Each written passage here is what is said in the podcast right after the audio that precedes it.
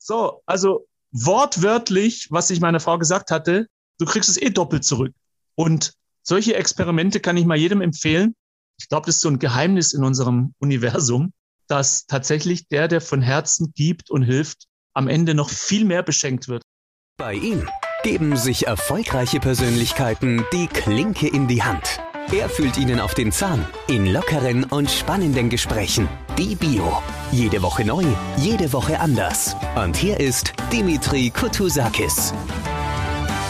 Ja, super. Also heute zu Gast David Kadel. Ich habe mir unfassbar viele Notizen zu dem gemacht, was du alles gemacht hast bislang und was du auch bisher machst, also zur Zeit machst und wüsste jetzt gar nicht genau, wo ich starten soll. Ich denke, du bist relativ geübt da drin, einmal schnell zusammenzufassen, wer du bist und was du machst. Und deswegen würde ich dir gerade direkt das Wort übergeben. Ah, sehr gut. Ja, ähm, wie kann man das, was jemand 20 Jahre lang selbstständig macht, zusammenfassen in einem Satz? Ich versuche in allem, was ich tue, Menschen zu ermutigen. Punkt. geil, ne? Sehr geil. Okay, jetzt kommt eine längere Zusammenfassung.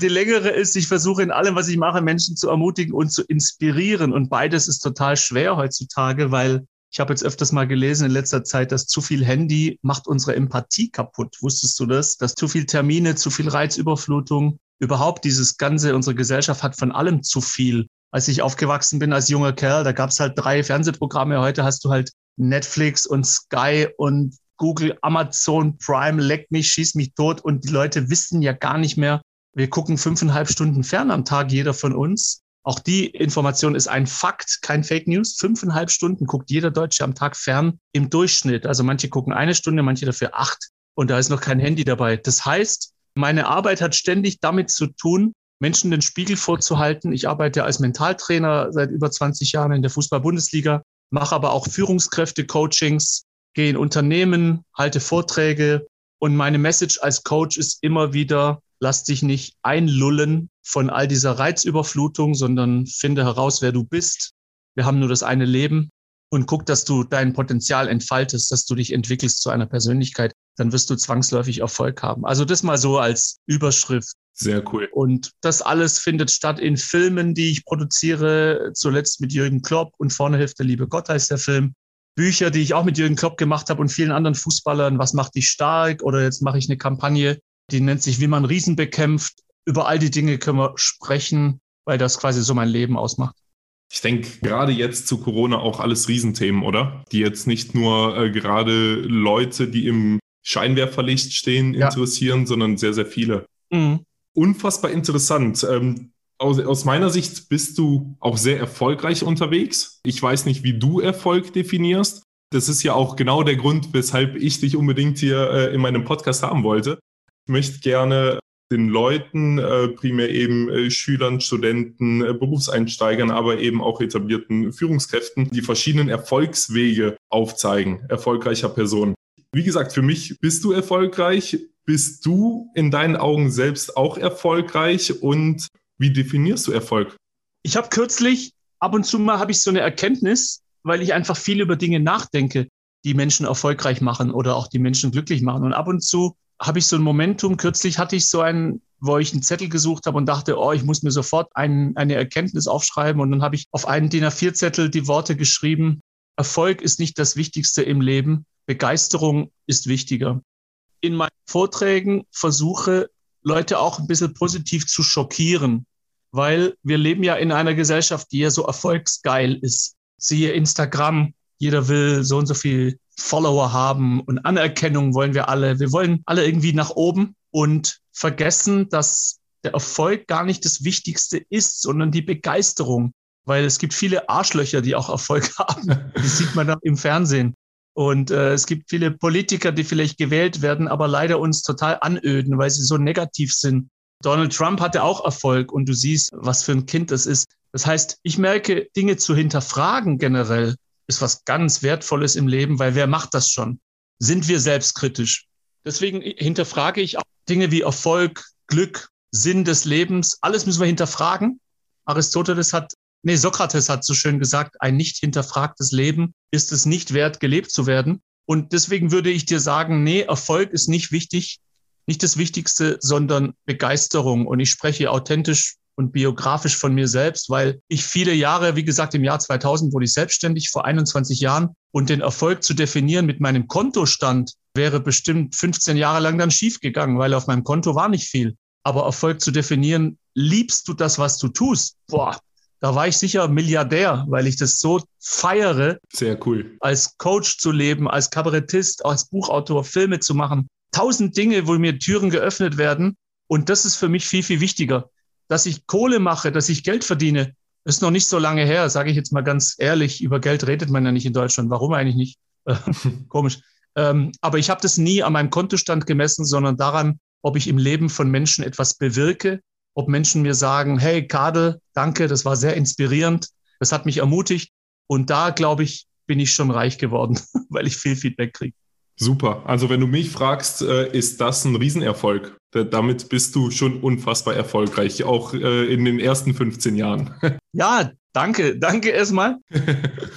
Ein anderer würde uns jetzt vielleicht auslachen. Ein Typ, der, was weiß ich, mit 17 schon in der Schule gesagt hat, wenn ich mein, mein Abitur habe, äh, möchte ich so schnell wie möglich Millionär werden. Der lacht uns vielleicht aus. Aber das ist mir egal. Ich, ich denke auch, als ich bin gläubiger Christ und, und lese ja auch in der Bibel, dass Gott ja immer wieder den Sinn des Lebens auch beschreibt als Schätze im Himmel sammeln. Das ist ganz interessant, wenn man das mal liest. Was bedeutet das Schätze, also Reichtum im Himmel zu sammeln?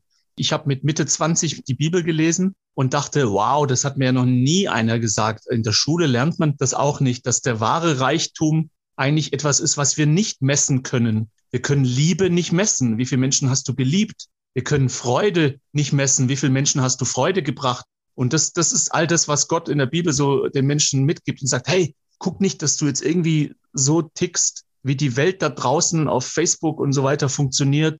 Mein Haus, mein Auto, meine Villa, mein Porsche. So, das ist nicht der Sinn des Lebens, sondern Schätze im Himmel sammeln heißt so viel wie die Dinge, die wirklich wichtig sind im Leben, da solltest du reich drin sein. Du solltest reich sein im, im Vergeben, wenn Menschen nicht gut mit dir umgehen. Du solltest reich sein im, im Lieben.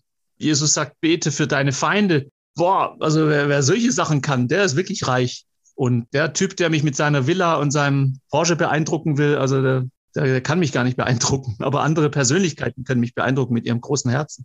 Jetzt hast du mir äh, schon perfekt den Weg geebnet zur nächsten Frage. Du hast schon den Vergleich gebracht mit, äh, mit 17 zur Schulzeit äh, hat man schon von Haus und Auto geträumt, beziehungsweise eben das, die fiktive Person äh, vorhin.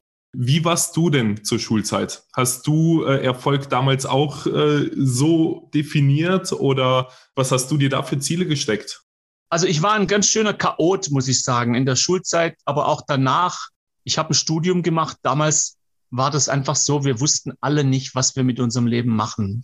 Wir haben zwar Dinge geliebt wie Musik machen, Sport.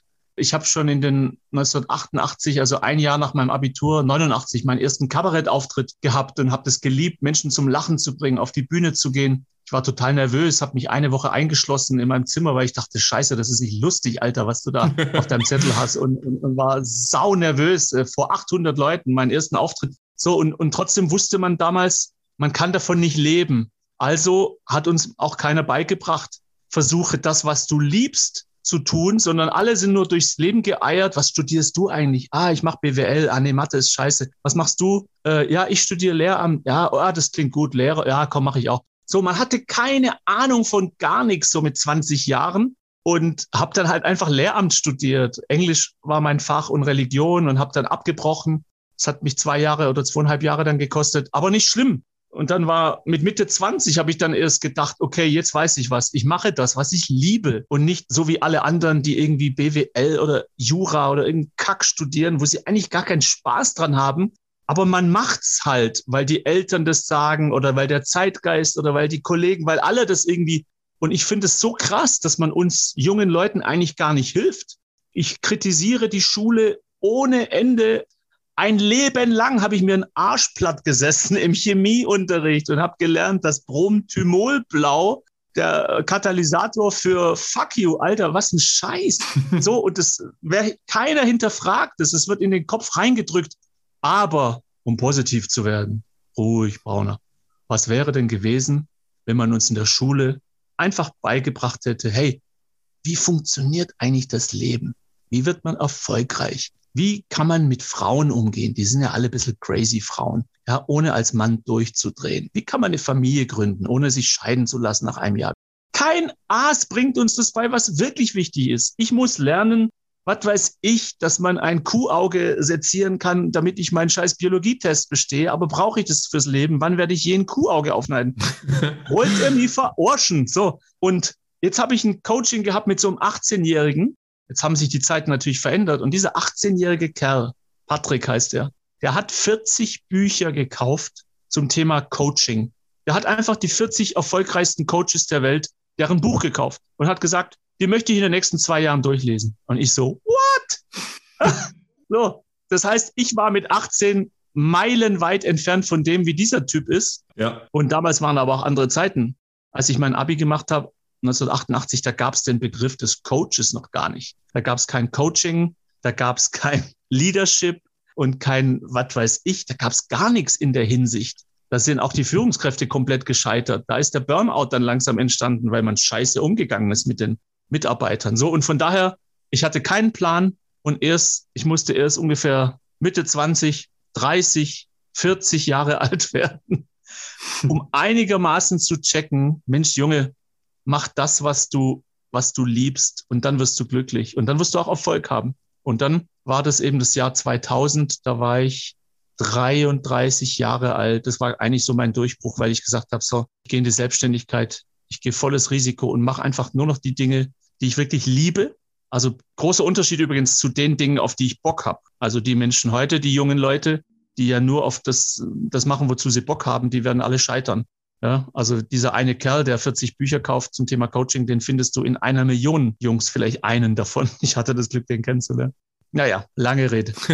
ja, ähm, unfassbar spannend. Und im Endeffekt hast du den Grund gerade auf den Punkt gebracht, weshalb ich überhaupt den Podcast mache. Hm. Ich denke, mir geht es genauso wie dir und ich sehe meinen Neffen, ja, der jetzt äh, bald in die Ober Oberstufe kommt, der gerade am gucken ist, ähm, wo macht er seine Praktika, äh, worauf hat er überhaupt Lust, wo hat er seine Stärken und mittlerweile gibt es ja auch so unfassbar viele Berufszweige und Berufsbezeichnungen und dann nochmal eine Nische da und eine Nische ja, da. Ja. Es weiß ja keiner, behaupte ich jetzt, fast keiner so richtig, was will er äh, eigentlich ja. später mal machen. Ja. Und ja. ich irgendwo möchte ich die äh, jungen Leute auch ein Stück weit äh, mit diesem Podcast eben auch ermutigen, dass es ja, ja dass, es, dass es eigentlich fast allen so geht. Man hat ja manchmal das Gefühl, es geht nur einem selbst so und alle anderen wissen, was sie machen, weil es so oft souverän aussieht bei den anderen. Mhm. Aber so ist es ja nicht. Ja unfassbar spannend. Ähm, Aber ganz kurz, was, war denn,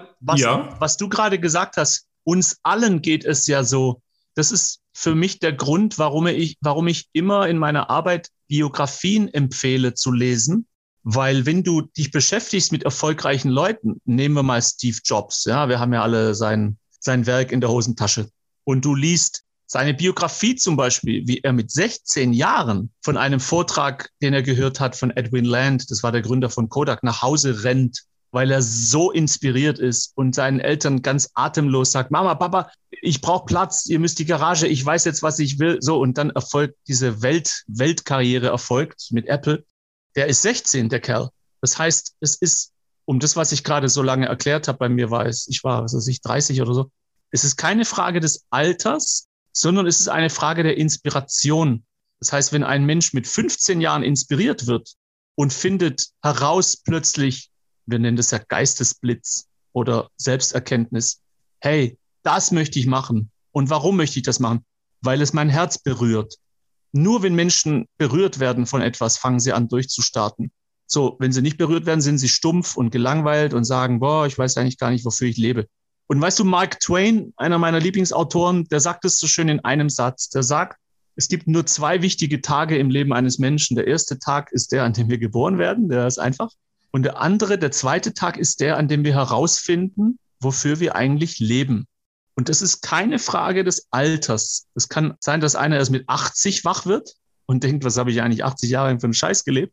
Aber das ist dann leider spät. Und deswegen sage ich, hey, junge Leute, legt euer scheiß Handy weg und kauft euch Biografien, kauft euch Bücher, die euch voranbringen, Bücher, die euch berühren, wo ihr schon auf Seite drei sagt, boah, danke, geiles Buch, ich suche einen Stift, mit dem ich was unterstreichen kann.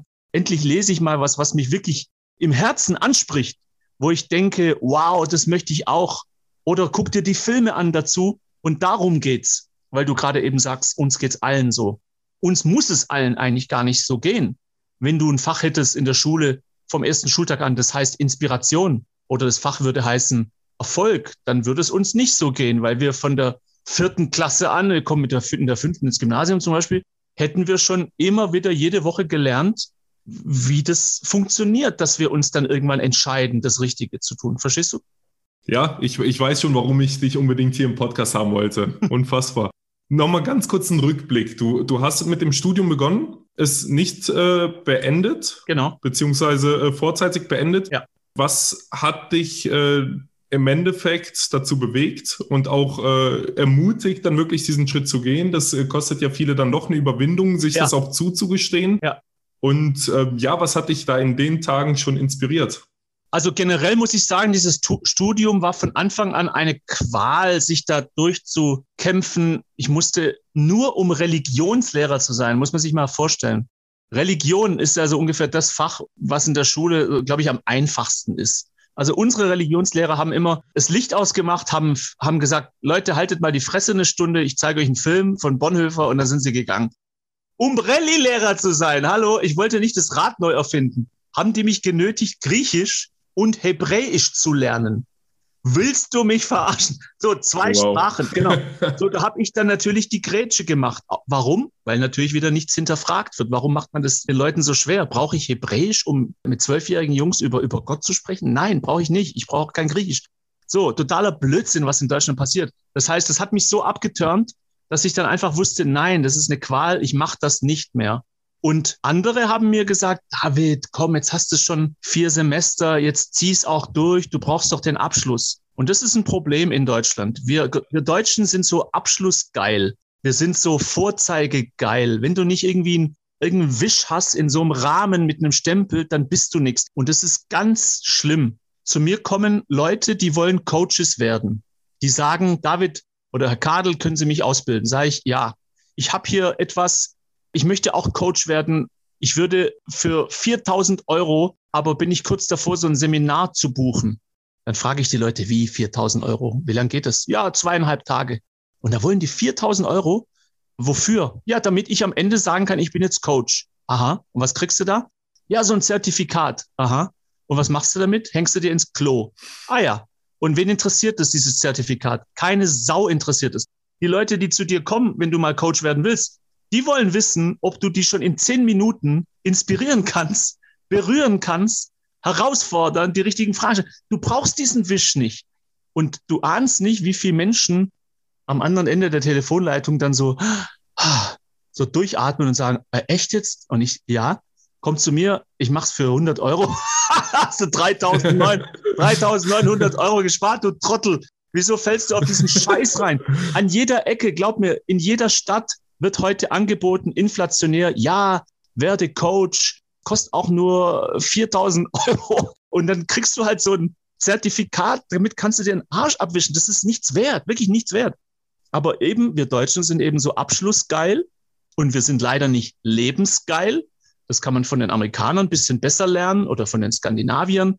Die ticken mehr so dieses, das Leben ist ein Abenteuer, ja, vom Tellerwäscher zum Millionär. Mach was aus deinen Talenten der Abschluss ist scheißegal. Ich habe auch keinen keinen Abschluss, aber bin letztendlich sehr erfolgreich, weil die Leute mir die Bude einrennen, weil es sie voranbringt. Mich hat noch nie einer gefragt, bevor wir jetzt gleich anfangen zu arbeiten, kann ich mal kurz Ihren Ausweis sehen oder Ihren Abschluss? Weil ich, ich habe keinen. Da fragen nämlich, wie bist du eigentlich Coach geworden? Dann sage ich, ja, ich habe das Glück gehabt, dass ich fünf Jahre lang für bei Spiegel TV diese Talksendung moderieren durfte, N24, du kennst diesen Sender, N24, Ethik. Hm. Ja. So, und wenn du fünf Jahre lang mit Ulrich Wickert und Donani und Uwe Seeler und Deichmann, dem Gründer von Deichmann und all diese interessanten mhm. Leuten, Norbert Blüm, zusammensitzt und die fünf Jahre lang fragst, ey, was ist dein Erfolgsgeheimnis, Dicker? Mhm. Dann, wenn du dann nicht Coach wirst, dann bist du ja doof, weil du hast so viel, so viel Erkenntnisse gesammelt. Das ist die beste Ausbildung, die ich haben konnte. So, und ich habe keinen Wisch, keinen Stempel, aber du brauchst es auch nicht. Und, und das ist etwas, so eine Message, die ich auch wirklich loswerden möchte, dass wir in Deutschland, ich bin ein Riesenfan zum Beispiel von diesem Richard David Precht, der ist einer der besten Deutschen, die wir haben, weil er Dinge hinterfragt. Und, und wir haben leider nicht die Eier, wir Deutschen Dinge zu hinterfragen. Wir machen das. Ich bin ja Schwabe und bei uns im Schwabeland sagt man, wir machen das, weil man es schon immer so gemacht hat, gell? So. und dann kommt jemand, der hat eine andere Idee und sagt, nein, das machen wir nicht, das können wir nicht, das wollen wir nicht, das sollen wir nicht. Und er sagt, ja, dann werdet ihr auch unglücklich sterben, ihr Deppen. Wacht doch mal auf, macht doch mal Dinge anders so. Und vor ein paar Jahren erst kam ja dieser Begriff auf, er ist ja immer noch herzlich frisch, dieses Rule Breaker. Ja, sei ein Rule Breaker, mach was anders. Und das sind die glücklichen Leute, die, die, die Start-Upper, die mhm. sagen, komm, äh, alle sagen uns, wir haben keinen Erfolg damit, wir machen es trotzdem, weil wir es geil finden. Und dann haben die am Ende Erfolg, geil. weil sie es mit Herzblut machen. Definitiv, definitiv. Ja, du hast eben auch schon ein paar große Namen genannt. Hattest du denn eine Art Mentor, der dich auch vielleicht heute noch ein bisschen begleitet? Einer, der dich immer mal wieder inspiriert? Ähm, ja, Gott. Gott. Leider ja, nicht. Kein menschlicher, aber ein göttlicher Mentor. Ich habe ähm, zum Glück als Kind, also meine Mutter war, äh, war sehr aktiv in der evangelischen Kirche bei uns im Dorf, mhm. war auch Religionslehrerin. Ich habe eigentlich immer gewusst, selbst wenn ich scheitere, und mein Studium habe ich ja abgebrochen, ich bin ja quasi dann gescheitert, oder als ich im Jahr 2000 selbstständig wurde und keine Ahnung hatte, wie ich die Miete bezahlen soll, weil da waren keine Aufträge am Anfang, mhm. wenn man selbstständig wird. Das kennt jeder Start-Upper. Muss man erstmal wissen, die ersten Jahre sind hart. Also zumindest was dein Kontostand betrifft. Glücksgefühle hatte ich ohne Ende, weil das war geil, jeden Tag aufzustehen und zu sagen, hey, was mache ich denn heute? Ich erfinde mich neu. Und da habe ich dann angefangen, die ersten Bücher zu schreiben, Filme zu entwickeln, bla bla bla. So, und ich habe immer dieses Gottvertrauen gehabt, selbst wenn es nichts wird, der liebe Gott, der findet dich gut. Das war auch mein Konfirmationsspruch. Wir mussten damals in der Konfirmation so einen Spruch ziehen aus dem Hut vom, vom Pfarrer, der ist rumgegangen, wirklich mit dem Hut. Er hat gesagt, jeder darf mal reingreifen und das ist dann dein Konfi-Vers. Und ich habe da gezogen, ist Gott für dich, wer mag gegen dich sein? Römer 8, 31. Und ich habe mir den in den Geldbeutel gesteckt als, als 14-Jähriger und dachte, wie geil ist das denn? Voll der Joker. Gott findet mich gut, die anderen können mir am Ohr schlecken. so ungefähr. So, und so bin Was ich auch genau hat, ja. durchs Leben gegangen, weil ich dann dieser Mentor war quasi Gott, dass ich immer wusste, wenn es mal nicht mehr weiterging oder auch mhm. im Privaten, wenn eine Beziehung kaputt ging, das ist ja auch sehr, sehr schlimm, wenn Menschen sich trennen und so, dann wusste ich immer, hey, Gott, Gott ist bei dir. Ähm, der findet nicht alles geil, was du machst, sicher nicht. Ich mache auch bis heute Fehler. Aber er liebt mich generell und wenn ich die Bibel lese, was ich bis heute jeden Tag mache, das ist die größte Inspiration, würde ich eben sagen, mein Mentor ist eigentlich der liebe Gott, dass er mir über die Schulter guckt und mich korrigieren darf im Gespräch, im Gebet, wenn ich manchmal merke, ah, ich bin da gerade irgendwie auf dem falschen Weg. Äh, ich finde Korrektur dann was, was ganz Angenehmes. Guter Mentor. Wow. ähm, war denn der Glaube oder auch ähm, Spiritualität in deiner Kindheit schon ein großes Thema? Oder ist das, äh, hast du selbst irgendwie dazu gefunden? Ja, war ein großes Thema, aber anerzogen. Also im Sinne von, mhm. ich kann nichts dafür, weil die Mutter, wir waren drei Jungs, ich war der, der dritte, der kleinste, der halt irgendwie den ganzen Tag nur Scheiß im Kopf hat und der Klassenclown, der immer eigentlich hauptsächlich vor der Tür steht im Matheunterricht, als, als dass er auf seinem Stuhl sitzt. Und da war Gott immer da im Sinne von, so bin ich aufgewachsen. Aber dann gab es auch eine Zeit, als ich Zivildienst gemacht habe, Damals musste man noch 20 Monate Zivildienst machen. Eigentlich Wahnsinn, ne? Mhm. Da war mehr so Sex, Drugs and Rock'n'Roll angesagt, anstatt Glaube. Und dann hatte ich eigentlich so ein Comeback mit 24 Jahren, glaube ich, wo ich gemerkt habe, das ganze Thema Gott, Bibel, Christsein, da, davon hast du eigentlich wirklich gar keine Ahnung, weil du ja immer genötigt wurdest. Hier geh in die Kinderkirche, lies mal die Bibel, bla. Und da habe ich dann die Bibel das mal zu lesen. Die hatte ich bis, da, bis dato nie gelesen. Und da, ab dem Moment würde ich eigentlich sagen, bin ich eigentlich erst Christ geworden im Sinne von, ich habe mich selbst entschieden dafür und nicht, weil meine mhm. Eltern das gut finden. Und das ist ein großer Unterschied. Wow, also wir haben über deine Spiritualität, über deinen Glauben gesprochen, die Inspiration und Motivation durch Gott. Was mich jetzt noch sehr interessieren würde, deine Denkweise und auch dein Bezug grundsätzlich zu Familie und auch zu Geld. Was spielen die zwei Themen in deinem Leben für eine Rolle? Also Familie jetzt in Corona boah, wertvoller denn je, weil eine intakte Familie, weil einfach wir alle, glaube ich, kann man pauschal sagen, sehr einsam geworden sind die letzten zwölf Monate. Ich liebe meine beiden Brüder, die sind her herzlich durchgeknallt, beiden älteren Brüder. Hannes und Andi leben im Schwabenland mit ihren Kindern. Ich sehe sie viel zu selten. Also Familie ist mir was ganz Heiliges. Ich habe aber gemerkt, da meine Familie sehr klein ist, ich habe ja nur diese beiden Brüder, der Rest meiner Familie habe ich nie kennengelernt, da wir aus dem Iran quasi mehr oder weniger geflohen sind nach Deutschland, habe ich eben immer nur zwei Brüder und meine Mutter gekannt, der Rest nie, nie getroffen. Von daher habe ich irgendwann für mich entschieden, dass meine besten Freunde sozusagen meine Ersatzfamilie sind. Die besten zwei, drei Freunde, die im Leben halt so hat. Der Dirk in Irland, Dirk Heinen, mein bester Soulmate und Freund, der früher Fußball gespielt hat und nach Irland dann ausgewandert ist irgendwann, den vermisse ich zum Beispiel sehr. Ähm, und Geld, ja, war mir nie wichtig. Ich habe schon immer Geld gerne verschenkt, weil ich es einfach hasse. Ich hasse, was Geld mit uns Menschen macht, dass Geld so viel. Ich hasse auch Religion übrigens, weil beides, Geld und Religion, macht Menschen am meisten kaputt. Die meisten Kriege sind wegen Religion, die meisten Toten wahrscheinlich wegen Geld. Überfälle, geh in Russland oder in den Bronx durch einen falschen Stadtteil, die bringen dich um wegen deinen Turnschuhen. Wahnsinn eigentlich, was Geld oder Besitz macht. Hm. Und da ich Geld schon immer gehasst habe, habe ich es ganz oft verschenkt. Ich mache es bis heute, dass ich Menschen Geld schenke, wenn, wenn Leute Geld brauchen oder auf mich zukommen. Heißt jetzt nicht, dass ich Millionär bin, ganz sicher nicht, aber ich merke, dass ich, wenn ich gebe, wirklich viel glücklicher bin. Das macht mich glücklich, jemanden zu sehen, wie er ausrastet, weil man dem gerade eine Freude gemacht hat. Und so finde ich, sollte, sollten wir auch durchs Leben gehen, dass äh, Jesus sagt im Neuen Testament einen wunderschönen Satz. Er sagt, geben macht glücklicher als nehmen. So, und ich denke, jeder hat den Satz wahrscheinlich irgendwo schon mal gehört oder jeder würde jetzt nicken und sagen, ja, das macht schon Sinn, dass Geben glücklicher macht als Nehmen. Ich glaube, die meisten Leute würden schon zustimmen, wenn sie mal drüber nachdenken. Aber wer lebt's denn? Die, die, die meisten leben genau andersrum. Und so wachsen wir ja auf in Deutschland. Das Geiz ist geil und all diese Werbesprüche. Endlich ich, ich, ich. Es geht immer nur um, vor allem auch in der Werbung, in der Wirtschaft darum, dass wir wachsen, dass wir mehr haben, mehr, mehr, mehr. Und das ist eine Katastrophe, wie, wie wir erzogen werden. Dass, ähm, wir wollen ja alle glücklich sein, aber wer traut sich denn mal anzufangen und zu sagen, okay, ich verändere mal meine Einstellung zum Thema Geld und gebe mal von Herzen gerne etwas und nicht, ich, ich schreibe mal einen Scheck, was weiß ich, weil einmal im Jahr ich mal was spende in der Weihnachtszeit, damit ich ein gutes Gewissen habe. Aber es tut mir nicht weh, weil ich halt nur 50 Euro draufschreibe auf den Scheck, sondern wirklich mal so geben, wo man echt sagt, boah, das tut weh, das ist schon viel.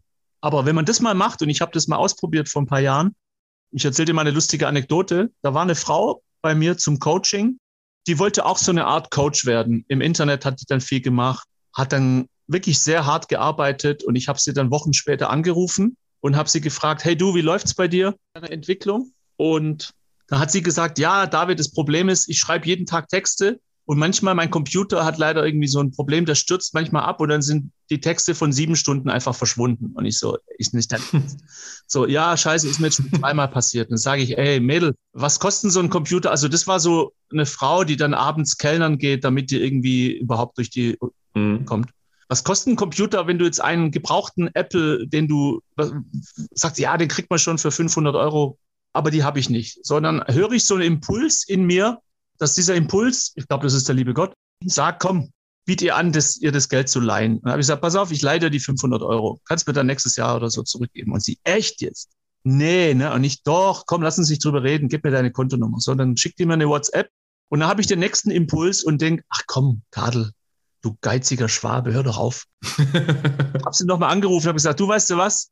Ich schenk's dir, weil ich finde es wow. so geil, was du machst da in deinem Leben, dass du so fleißig bist ich möchte dich einfach wertschätzen, ich schenke dir die 500 Euro. Da ist die schier ausgerastet, hat sich gefreut, danke, ich habe das Geld überwiesen. So, eine Stunde später denke ich, oh scheiße, meine Frau kommt gleich nach Hause. Wenn ich der jetzt sage, äh, Schatz, ich habe heute eine Frau, die ich gar nicht, die ich gar nicht kenne, die ich einmal in meinem Leben gesehen habe, äh, 500 Euro, dann wird die wahrscheinlich auch ausrasten, aber wegen einem anderen Grund. Und sagt, sag mal, hast du irgendwie eine Affäre oder spinnst du? Sind wir irgendwie Rockefeller? Und dann dachte ich so, hm, und dann erzähle ich ihr das. Und zum Glück tickt die Helena auch wie ich, sagt sie, geil, Glückwunsch. Gut gemacht. Wow. Ho hoffentlich hilft's ihr. Was können wir heute Abend essen? So, das hat sie gar nicht interessiert. Ich so, okay. So, und dann sage ich zu ihr, quasi um mich nochmal zu rechtfertigen, meine Frau ist auch gläubiger Christ, sage ich, hm. du weißt du was, Schatz? Ich weiß eh, dass Gott, wenn man von Herzen gibt, wird Gott es meistens doppelt sowieso zurückzahlen. Und sie, ja, okay, aber trotzdem, was essen wir heute zu Abend? So. Eine Woche später gucke ich, weil ich irgendwie eine Überweisung mache, bei meinem Bank Bankaccount gucke ich und denke, hä, wie, ich habe hier einen Eingang von 1000 Euro und ich habe keine Ahnung, äh, lese den Namen, denke, äh, wer ist denn dieser Typ? Äh, wie, ich habe doch gar keine Rechnung gestellt. So, und dann war das einer, den ich auch nur einmal in meinem Leben gesehen habe. Und dem schreibe ich dann eine SMS und dann schreibt der mir zurück, ja, David, ich hatte den Eindruck, ich weiß nicht, wo es herkam, ich sollte dich wertschätzen und dir einfach für deine Arbeit 1000 Euro schenken. Und ich, okay, geil. so, also wortwörtlich, was ich meiner Frau gesagt hatte, du kriegst es eh doppelt zurück. Und solche Experimente kann ich mal jedem empfehlen. Ich glaube, das ist so ein Geheimnis in unserem Universum, dass tatsächlich der, der von Herzen gibt und hilft, am Ende noch viel mehr beschenkt wird. Also für einen Betriebswirtschaftler habe ich ja eigentlich ein gutes Geschäft gemacht. Ne? Ich habe 500 Euro investiert, ja. 1000 zurückgekriegt. Und so, so sollte das Leben eigentlich funktionieren. Ja, nicht schlecht, die Rendite. Ja, wow. Ähm, ist ein harter Cut, aber direkt jetzt zur Frage, was in deinem Werdegang würdest du ganz genau wieder so machen und was würdest du definitiv nicht mehr so machen? Also die berufliche Geschichte würde ich definitiv wieder so machen, dass ich im Jahr 2000 eben mit allem Mut, ich hatte eigentlich einen guten Job beim Fernsehen, ich hatte Moderation von so einer Talksendung, das war so ein kleiner Sender, die haben für NBC Super Channel haben die Sendungen gemacht und war gelernter Fernsehredakteur, sieben Jahre Fernsehen gemacht, Chef vom Dienst, auch Karriere quasi in dieser kleinen Klitsche. Und das habe ich alles aufgegeben, von einem Tag auf den anderen quasi und die Kollegen haben alle gesagt, ah, du gehst zum ZDF oder hast was anderes gefunden. Ich so, nee, ich habe gar nichts. Und dann haben die gesagt, wie? Ja, aber wie, du kannst doch, äh, ich meine, es gibt Leute, die würden sich einen linken Finger abhacken dafür, dass sie Fernsehmoderator sind. Und das gibst du auf. Sag, ja, aber mein Chef ist leider, Entschuldigung, ein Arschloch. Der hat mich in sieben Jahren nie ermutigt. Der hat mich nur kritisiert von Tag und Nacht. Ich habe keinen Bock mehr auf diesen Mist. Ich gehe lieber zu Burger King für sieben Euro im Monat und, und mach Pommes. Vielleicht bin ich dann glücklicher. So, ich habe also wirklich Dinge hinterfragt Mhm. Und viele haben gesagt, boah, das ist aber sehr mutig. Und ich gesagt, ja, aber den Mutigen gehört doch die Welt, ist es nicht so? Also let's do it. Und dann bin ich nach Wiesbaden gezogen und bereue nichts seit diesem Tag, weil danach das geilste Leben, was man sich vorstellen kann, einfach angefangen hat. Ich hätte damals nie gedacht, weißt du, ich bin Legastheniker, Demi, dass ich mal äh, zehn Bücher schreiben würde. so, dass ich Filme mache mit Jürgen Klopp und mit all diesen geilen Leuten arbeite, hätte ich nie gedacht. Aber das ist so, glaube ich, die Belohnung, wenn man gepaart mit großem Gottvertrauen. Der liebe Gott führt mich, das wird gut. Und von daher eher bereue ich Dinge, die ich privat falsch gemacht habe. Also Beziehungen, die man geführt hat, mit Trennungen, die dann hart waren, verbunden. Sowas. Wobei ich dann auch denke, pff, weiß man es besser? Man weiß vorher nicht. Wenn du dich in jemand, was er sich verliebst, kannst du leider nicht in den Kopf gucken von diesem Menschen. Du weißt nicht, bevor man jemanden nicht wirklich kennenlernt, wie einer tickt. Es steht nicht auf der Stirn geschrieben von jemand, übrigens, ich bin Alkoholiker. du solltest die Finger mhm. von mir weglassen, weil ich zwei Gesichter habe, aber das wirst du herausfinden in den nächsten Monaten. Und äh, also Beziehungen sind echte Energiekiller. Das hätte ich vielleicht hier und da besser machen können. Du hast auch eben ganz kurz die, die, die Flucht aus dem Iran thematisiert. Hat die dich so geprägt, dass du heute noch Auswirkungen äh, davon spürst? Wenn ja, wie? Weil für mich als einer, der das große Glück hatte, direkt wohlbehütet äh, geboren zu werden und hier aufzuwachsen, ähm, der kann sich das nicht so gut vorstellen, was das mit einem macht. Wie hat sich das vielleicht auch auf deinen Werdegang ausgewirkt? Ich war selbst ja nie im Iran. Ich bin ja in Deutschland dann behütet aufgewachsen, aber war halt immer der Exot. Also damals, ich glaube, in Geildorf, wo ich aufgewachsen bin, war ich wahrscheinlich der Einzige mit schwarzen Haaren irgendwie an der Schule. Die waren alle strohblond, die Schwaben. Und es war schon immer so, dass ich dieser besondere, etwas andere Typ war, was dann nicht so einfach ist, wenn man so ein bisschen beäugt wird und man muss sich immer erklären, warum heißt du denn irgendwie so? Früher hießen wir Katjavi Nuri. Meine Mutter hat dann den Namen irgendwann geändert, weil sie auch deutsch sein wollte, damit wir jetzt nicht irgendwie immer so auffallen und so tiefstes Schwabenland in so einem Dorf ist schon nicht so einfach. Das, das prägt einen schon. Aber ich glaube, ich habe gelernt, aus diesem Anderssein irgendwie auch ein bisschen was zu machen. Also allein beim Kabarett, ich mache seit Ende der 80er Jahre Kabarettprogramme, dieses Kokettieren mit dem äh, Alter, ich bin, ich bin Kanacke, was willst du von mir? ja, äh, das, das, da kann man schon viel draus machen, wenn man es positiv sieht. Und ich, ich kann auch immer, wenn ich irgendwie ein Fremdwort nicht weiß, habe ich immer einen Joker. Ich kann immer sagen, hey, ich bin kein Deutscher. Wie schreibt man das eigentlich? schreibt man eigentlich Legastheniker? ja, stark. Ja, genau. Mach das Beste draus. Cool. Ähm, in deiner Tätigkeit ähm, hast du ja auch schon zahlreiche Personen aus dem öffentlichen Leben ähm, ja, gecoacht, beziehungsweise einfach mit denen zusammengearbeitet. Wer hat denn in einem umgekehrten Rollenbild dich am meisten inspiriert und begeistert bislang? Also definitiv Jürgen Klopp, weil ich habe ihn kennenlernen dürfen, als er noch Zweitligatrainer war in Mainz und mhm. relativ unbekannt, weil wer kennt schon einen Trainer von so einer grauen Maus, die irgendwie nie schafft aufzusteigen? Und der war damals schon sehr authentisch, fesselnd, begeisterungsfähig. Er konnte Menschen wirklich, ich, ich stand mit 20.000 Mainzern auf dem Rathausplatz und er hat eine Rede gehalten, wo du denkst, warum ist der eigentlich nicht Bundeskanzler geworden? Und, und da ging es eigentlich nur um Fußball, dass Mainz mal wieder nicht aufgestiegen war. Und er hat die Leute angebrüllt wie so ein Wahnsinn verrückter der sagt, wenn, wenn es eine Stadt gibt, die das schafft, dass wir scheitern und immer wieder zurückkommen und du denkst, ey, das ist ja fast wie Martin Luther King. Also es hat der I have a, I have a dream. So, der, der war schon sehr, immer sehr speziell, der Jürgen. Und äh, ich glaube, der wird dem Papst auch ein Doppelbett verkaufen. Der ist Wahnsinn. Der, puh, wenn man ihn erlebt hat, eine Naturgewalt. Und da kommt auch keiner hin. Alle anderen Namen, die mir einfallen, können ihm nicht das Wasser nicht reichen. Obelix ist ja in den Zaubertrank gefallen als Kind und ich weiß nicht, wo der reingefallen ist, der Kloppo, aber irgendwie muss es geiles Zeug gewesen sein.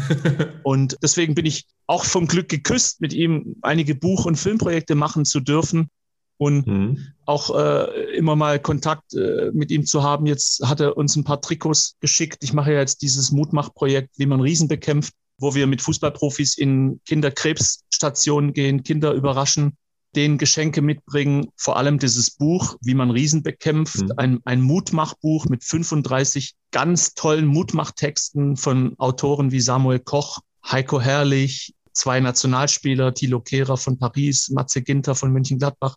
Faszinierende Typen, die dieses Buch mit, mit uns zusammen gemacht haben. Und da hat Kloppo uns auch unterstützt und gesagt, toll, ich schicke euch mal meine vier wichtigsten Mohamed Salah und wie sie alle heißen, äh, Manet, Trikots. Kloppo ist immer ein toller Unterstützer für solche Herzensprojekte. Cool. Genau. Und ja, bin dankbar, ihn, ihn kennen zu dürfen. Sehr, sehr schön.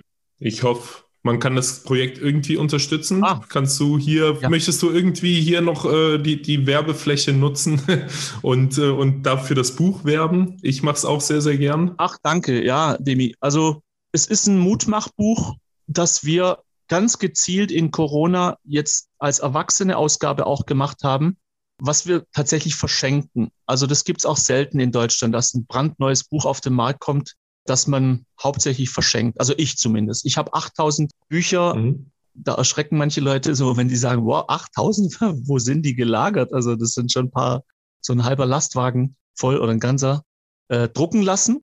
Und mit der Hilfe von ein paar Sponsoren mhm können wir quasi jede Woche hunderte Bücher an Jugendpsychiatrien in ganz Deutschland schicken, die die kostenlos bei uns anfordern dürfen.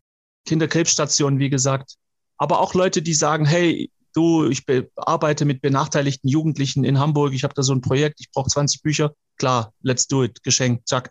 Das kann man unterstützen, indem man bei uns zum Beispiel auf die Website geht, www.wiemanriesenbekämpft.de oder bei mir auf Instagram oder auf YouTube, auf den üblichen verdächtigen Kanälen und da einfach mal auch Werbung macht im Bekanntenkreis und sagt, guck mal, es ist Corona, es ist doch nicht alles scheiße in all dieser Negativität, die wir ja alle miteinander kaum mehr ertragen können, sondern guck mal, da gibt es so einen verrückten Perser, der macht so ein Mutmachprojekt mit all diesen Fußballern und berühmten Menschen.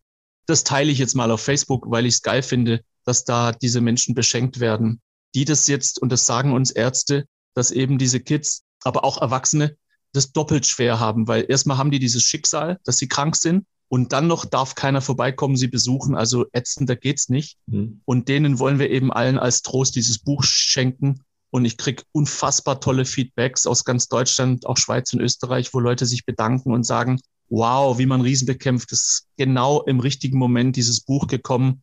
Kann ich auch 50 haben, weil ich möchte die, also manche spenden uns auch Geld, weil das Projekt würde ja nicht funktionieren, wenn nicht Leute auch was spenden. Mhm. So viel zu, wie man Riesen bekämpft. Super. Gibt es auch als E-Book zum Downloaden fürs Kindle, fürs Handy. Ähm, genau.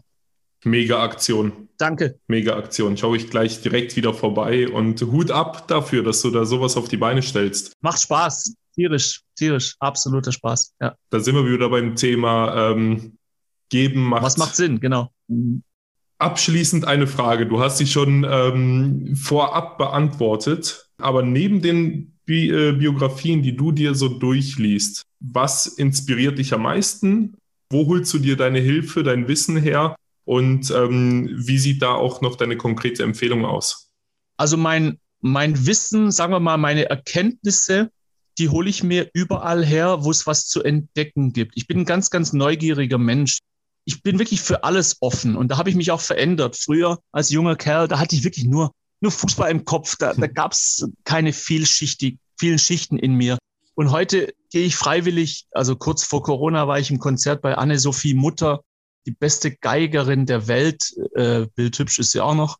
So, habe meiner Frau und gesagt, komm, wir 150 Euro für ein Ticket, also arschteuer eigentlich, ne, für so eine Frau, die da Geige spielt. Das sitzt in der Kölner Philharmonie und die hatte da noch vier Cellisten dabei und die füllt den Raum einfach mit ihrer Persönlichkeit. Was für eine unfassbare Künstlerin. Und ich entdecke überall etwas, wo ich sage, komm, geh mir ins Museum, lies dieses Buch, öffne deinen Horizont und da nerv ich auch manchmal meine Frau, weil irgendwie sie will dann abends nur so einen Film gucken. Und dann sage ich, warte mal ganz kurz Pause und drücke auf die Pausentaste und nehme mein Handy und schreibe mir kurz was auf. Und sie so, oh, Alter, Alter, du kannst doch nicht mal einen Film gucken, ey. Ey, komm mal runter. Und ich so, ja, aber das ist doch geil, dieser Satz, was der Typ da gerade sagt. Und deswegen habe ich, ich liebe gute Filme und es gibt ja leider nicht so viele gute, die einen, die man eben nicht vergisst. Also Beispiel, ein schlechter Film ist der, wenn du mit deiner Frau oder mit deinen Kumpels da sitzt und du überlegst dir auf Netflix, gucken wir jetzt diesen Film und wenn dann die Leute sagen, ah, ich weiß nicht, ob ich den schon gesehen habe, dann weißt du, es ist ein Scheißfilm. weil, weil wenn man einen Film ja. gesehen hat, der so genial ist, dann weiß man das und dann denkt man nicht nach zehn Minuten, ah, den habe ich schon mal gesehen. So. Also und ich rede jetzt eben von den Filmen. Ich habe eine Liste mit 150 inzwischen inspirierenden Filmen, wenn man die gesehen hat, dann wird man das nie in seinem Leben vergessen. Zum Beispiel Club der Toten Dichter oder Gladiator und du weißt Herr der Ringe, du weißt, dass du es gesehen hast, weil es einfach geil ist. Matrix. So, und ich schreibe zu jedem Film auch immer ein paar Zeilen dazu, warum der Film inspirierend ist, was ist die Message, was hat der Film mit mir zu tun, was könnte der für mein Leben äh, wertvolles beinhalten, der Film. Und da kriege ich eigentlich meine Inspiration her, dass ich wie so ein Geier jeden Abend auf der Couch auf der Suche bin nach dem nächsten in, inspirierenden Film oder auch Doku, wenn man auf Netflix jetzt geht und du guckst bei den Dokus über Obama zum Beispiel, wow, da könnte dem Typen könnte ich fünf Stunden zuhören. Oder Quincy Jones, der ja Michael Jackson produziert hat. Es gibt schon geile Typen und sowas ziehe ich mir rein und die haben einen großen Mehrwert, weil man da einfach tolle Sachen weitergeben kann an die Menschen. Auch eben zum Thema Erfolg und, und glücklich werden. Wow.